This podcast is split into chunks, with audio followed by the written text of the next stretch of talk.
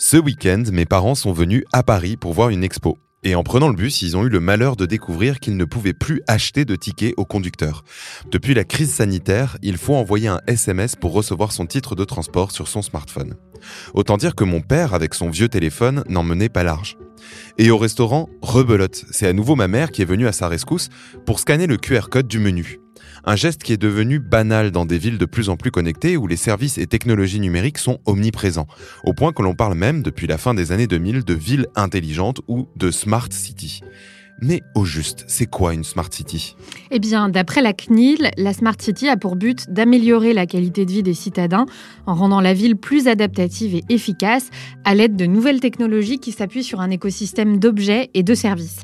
C'est un nouveau mode de gestion de l'espace urbain qui s'applique aussi bien aux infrastructures publiques qu'aux réseaux d'eau, d'électricité, de gaz, de télécommunications et de transport. Sans oublier les e-services qui permettent d'accomplir des démarches administratives de manière entièrement Je vois. Que ce soit pour connaître en temps réel le trajet le plus court d'un point A à un point B, assurer la sécurité des citoyens, surveiller la qualité de l'air ou encore déclarer la perte de sa carte d'identité en ligne, le rôle de la Smart City serait de fluidifier les usages. Mais qu'en est-il vraiment? La Smart City est-elle à la hauteur de ses promesses? Et quelle est la frontière entre une ville au service des citoyens et une ville qui exerce un contrôle absolu sur l'espace public? Vous présente le mémo. Bonjour Marine. Bonjour Germain. Bienvenue à toutes et à tous dans le Mémo, le podcast qui décrypte pour vous l'actualité de la société numérique à travers les médias. Aujourd'hui, on se demande si la Smart City est forcément une ville où la technologie et le numérique sont prépondérants. Une ville ou même un État quand on pense à l'Estonie qui a fait le choix d'une gouvernance numérique au service des citoyens. Dans un article de l'ADN, je lis que Tartu, la seconde ville du pays, est un véritable terrain d'expérimentation pour la ville intelligente. Mais Hannes Astok, membre de l'Estonian Smart City Cluster et directeur du Tartu Smart City Lab, explique que cette transformation numérique à marche rapide soulève régulièrement des questions éthiques.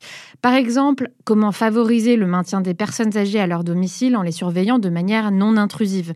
L'une des pistes explorées à Tartu est d'enregistrer l'utilisation du réfrigérateur, des toilettes et de l'eau courante, de la comparer à celle d'une journée type et de prévenir un acteur extérieur en cas d'anomalie. Pour Annès Astock, l'idée derrière la Smart City n'est donc pas de faire un usage autoritaire de la technologie et des applications, mais bien de les intégrer de manière durable et responsable pour rendre la vie plus simple. Et cette adaptabilité de la ville prend des formes diverses. C'est en tout cas ce qu'explique Boyd Cohen, le pionnier du concept de Smart City, dans un article de l'école d'environnement de Yale. Par exemple, Singapour, Londres et Barcelone font partie des villes qui ont adopté des technologies de pointe pour optimiser la gestion de leurs infrastructures et devenir plus écologiques. À Londres, des capteurs installés sur des lampadaires surveillent en permanence la pollution atmosphérique. De son côté, Barcelone a été la première ville à déployer un système d'irrigation intelligent dans ses espaces publics. Il permet d'ajuster automatiquement la quantité d'eau en fonction des plantes et du degré d'humidité du sol et de l'air, en économisant ainsi 25% d'eau chaque année. Toujours en Espagne, Santander est considérée comme l'une des villes les plus intelligentes du monde. Pour régler le problème du stationnement, 20 000 capteurs placés sous des espaces de parking permettent de guider les conducteurs vers celles qui sont libres. C'est une manière efficace de limiter le temps passé à la recherche d'une place, la consommation de carburant et donc la pollution.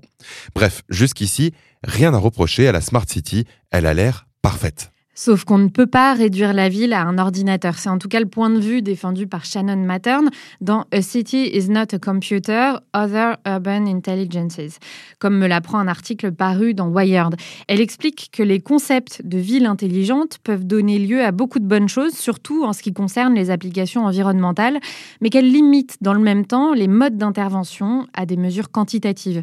Pour elle, la nature humaine complexe, imprévisible et désordonnée ne peut être correctement appréhendée par des algorithmes. Il y a toujours un échec, quelque chose qui passe à travers les mailles du filet, dit-elle. Elle ajoute aussi qu'il manque dans ces nouvelles villes intelligentes une histoire, une culture et des aspects spirituels qui les rendent impersonnelles et donc peu attractives. C'est d'ailleurs ce qui s'est passé à Songdo, une smart city construite en Corée du Sud où seulement un tiers des bâtiments sont occupés. Ce qui n'empêche pas de nouveaux projets de voir le jour ailleurs dans le monde, comme Woven City au Japon ou Neom en Arabie Saoudite.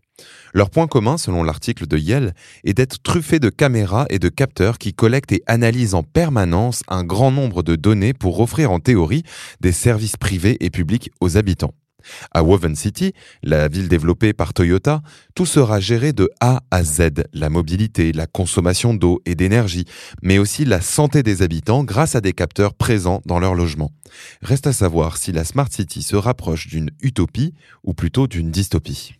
Eh bien, dans l'article de Wired, Shannon Mattern met justement en garde le lecteur contre les grandes entreprises de la Silicon Valley qui souhaitent construire des villes intelligentes de toutes pièces, comme le projet avorté d'Alphabet Sidewalk Labs qui voulait créer à Toronto un quartier intelligent avec des gratte-ciels en bois, des voitures autonomes, des trottoirs à éclairage modulable, des tubes à ordures souterrains et en bonus, la collecte des données des citoyens. La question de la gouvernance des données collectées dans l'espace urbain et de leur utilisation est effectivement complexe.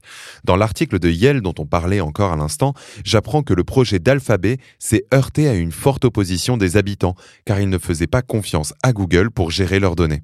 L'homme d'affaires américain Roger McNamee a même écrit au conseil municipal de Toronto pour dénoncer ce qu'il qualifie de version la plus évoluée à ce jour du capitalisme de surveillance. Selon lui, Google aurait utilisé ces données pour orienter le comportement humain dans la direction qui favorise ses affaires. Et cet enjeu de gouvernance des données personnelles se pose aussi plus largement dans l'espace public marine, quand on pense aux caméras de surveillance qui pullulent à l'heure actuelle dans les villes. C'est vrai, et à ce sujet, les podcasts de Clément Pourré et Clément Le Foll dans Programme B décrivent très bien comment Nice est devenu un laboratoire pour les entreprises de sécurité du monde entier. C'est la ville la plus vidéo surveillée de France et c'est aussi là euh, que la reconnaissance faciale a été expérimentée pour la première fois dans l'espace public. La société 2 a même testé une solution qui détecte les émotions des passagers d'un tram pour, selon elle, améliorer la sécurité dans les transports publics. Si d'éventuels mouvements de panique et de stress sont détectés, les agents du centre de supervision urbain sont alertés et peuvent appeler la police. Et le maire de Nice, Christian Estrosi, a aussi tenté d'installer un dispositif de reconnaissance faciale pour contrôler les entrées et sorties d'un lycée. Mais ce projet a été retoqué par la CNIL et le tribunal administratif de Marseille, car les moyens déployés étaient jugés disproportionnés par rapport à l'objectif visé. Et si on faisait fausse route marine avec tous ces systèmes de gestion, d'optimisation, de surveillance plébiscités dans les smart cities? Eh bien, c'est l'avis de Shoshana Sachs, chercheuse à l'Université de Toronto, qui est à l'origine du concept de dumb cities ou villes bêtes. Elle explique dans un article du New York Times cité par le Guardian que les villes intelligentes sont extrêmement complexes à gérer, avec des technologies rapidement obsolètes et toutes sortes de vulnérabilités imprévisibles.